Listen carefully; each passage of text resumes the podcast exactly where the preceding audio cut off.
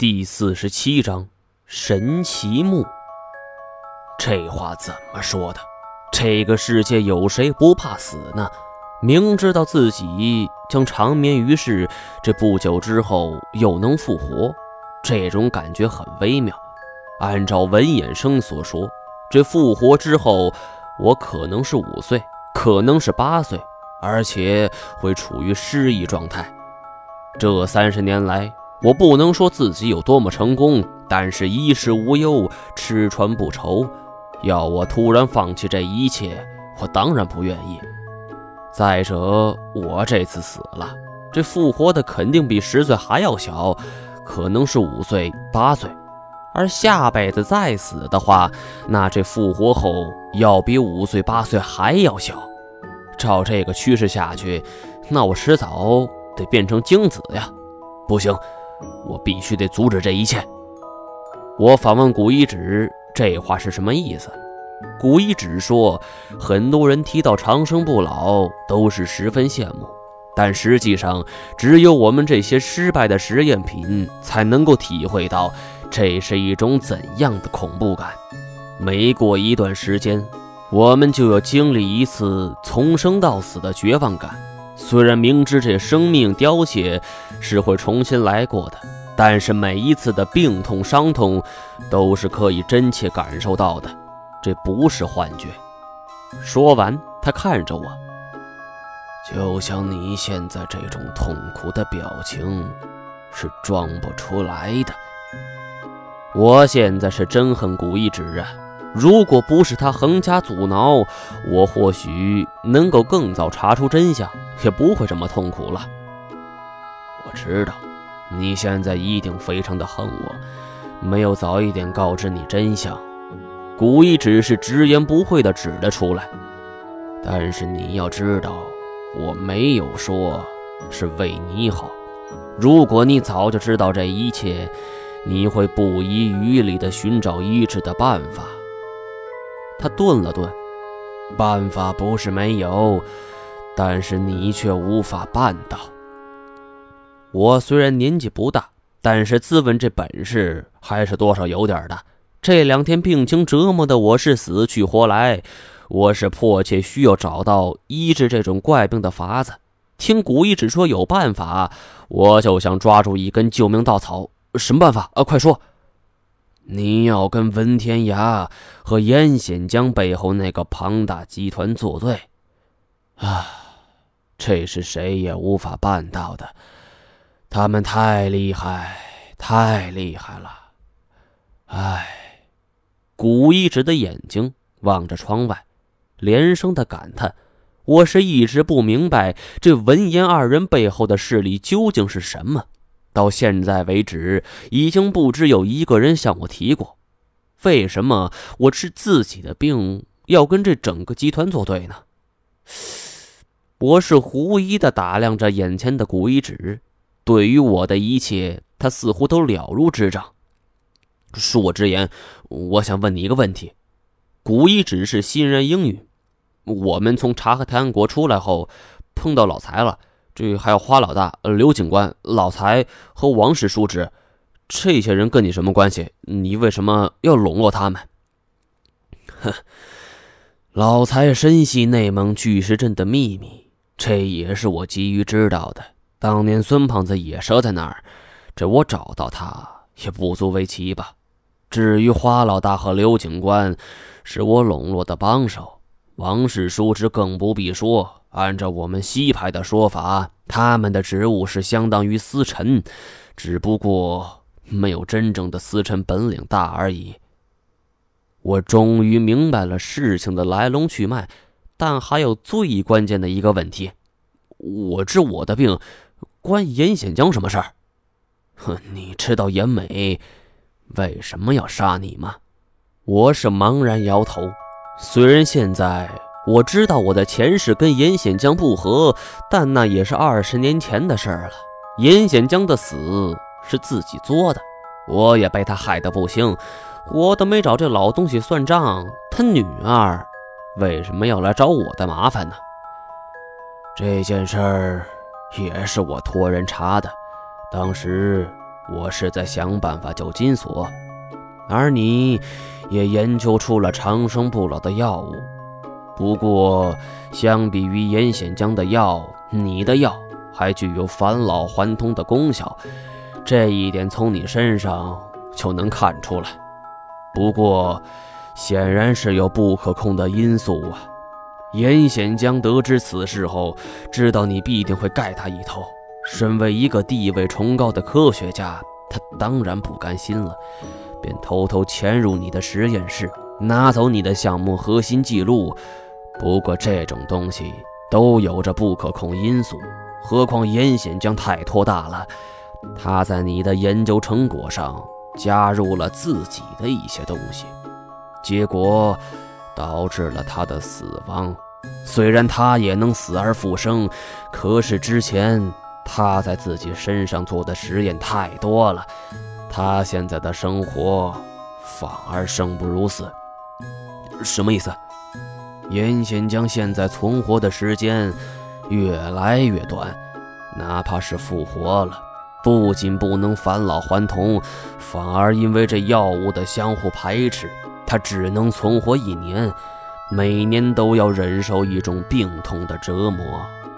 更要命的是，他的存活周期从一年变成半年、三个月，估计到现在只能活一个月了。每个月都要经历十几天的折磨。严显江的命。说开了，就只有十几天而已。严美想让严显江摆脱这种痛苦，只有从你的身上做文章。你知道你体内所长的那株植物是什么吗？我摇了摇头。从这 X 光看上去，这株植物是丑陋无比，根系延伸到我的肺部。光是想一想这种场景，我就呕吐啊！更不要说还去仔细研究了。这种植物在博古记中有过记载，相传在西域的温宿古国，当地有一株神树，而这温宿的国民每年都要从这神树上折树枝祈福，而且这些国民们还会载歌载舞庆祝一番，最后将这种神树的树枝吞咽下去。据说有去除百病、延年益寿的功效。这种树叫做……呃，叫做……古一指伸出一根食指，敲着脑壳儿。哦，对了，叫做神奇木。听完这段话，我是急忙打开电脑，开始查这温宿古国的消息。我印象中，在完颜成林的墓中也提到了温宿古国。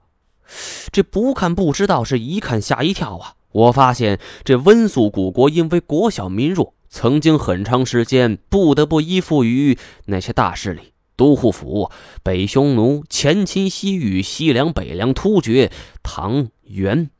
而最令人惊诧的是，这按照元朝的版图来算，这温宿古国。曾经归附于了察合台汗国，我忽然有一种与真相擦肩而过的失落感。曾经，我距离这个可以医治我怪病的希望是如此之近呢。严格上来说，从神汉爵，或者叫汉神爵二年（公元六零年）。这匈奴日逐王先贤善归附于汉朝的那一刻起，这温宿古国就宣布亡国了。如果传说中的神奇木存在，那么可能就是这个地方。我要去温宿。做出这个决定，古氏祖孙是一点也不惊讶。好吧，这一次我和小梦陪你去。接下来的几天内。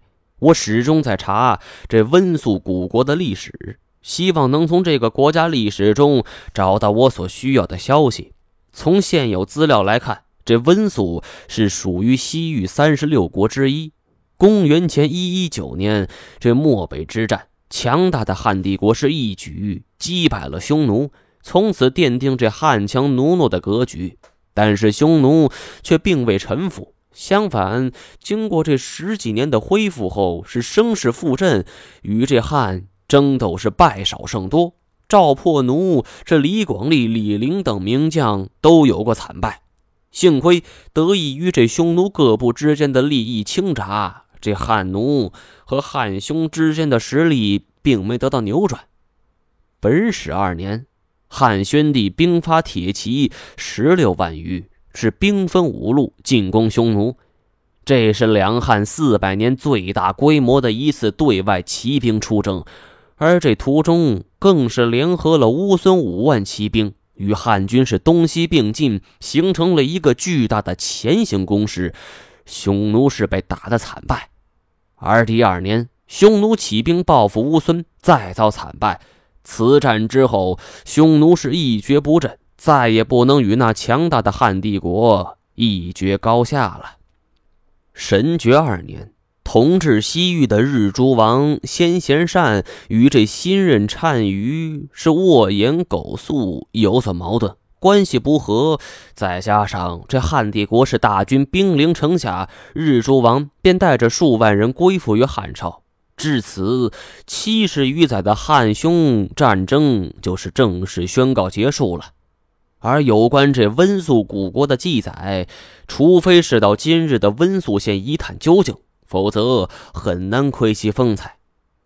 也许是知道自己怪病还有所希望，也许是因为有一次冒险征程即将启程，我的病情竟然有所好转。这几天再也没犯过。得知我要去新疆，这太监并没劝阻，而是欣然同意。对他来说，他的困惑是不比我少啊！每一次冒险，或多或少都能够找出一些当年的真相。看着这古氏祖孙是忙前忙后，我忽然想起了金锁。以前这活儿可都是他干的，现在也不知这个小子在哪儿呢。虽然想起我在鬼市中救出金锁，不再是以前的他，是有些后怕。但是他跟我一样，二十年前没有选择，我们走到这一步也是有苦难言，长生不老。每一次被病痛折磨的死去活来的时候，这种长生不老，又有几个人会要呢？这一天，太监突然扔给我一本书，我拿起一看，金锁好像给我看过这个。我是猛然想起古遗址所提及的那本书，也来不及感谢，便急忙翻看起来。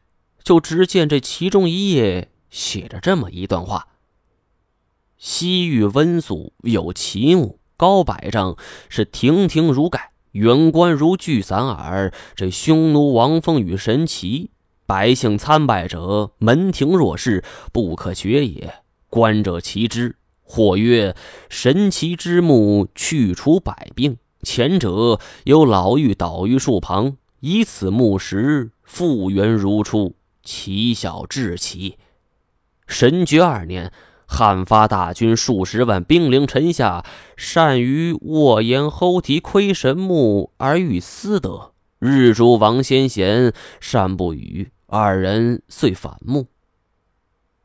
单于是率军夜袭，而日诸王先贤善投汉，神奇木是不知所踪，今后人口传耳，或曰毁于战火矣。从书上记载来看，这神乎其神的神奇木似乎是毁于两千多年那场战火。我当然不希望会是这样，否则又会是白跑一趟。不过怎么说？总算是有了治好这个病的线索，说什么我也不能放弃。我问太前怎么看这书上记载，我希望他能说一句假的，但是这小子却说他不知道。我是连寻求心理继位的余地也没有，索性也不指望了。